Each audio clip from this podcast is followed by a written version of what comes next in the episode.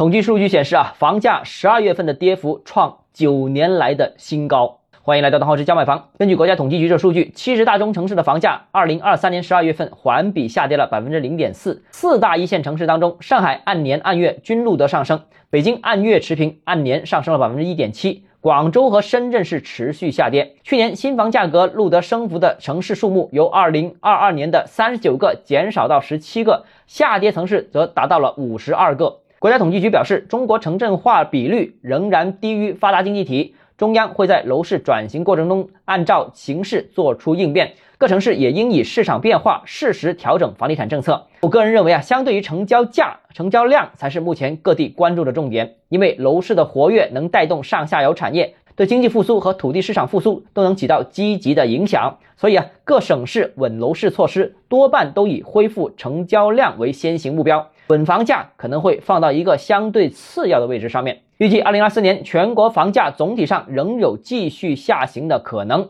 但情况可能和前两年有所不同，一则二零二四年房价跌幅可能低于前两年，毕竟啊，全国房价已经回调了较大的幅度，继续升幅调整的空间应该不大的。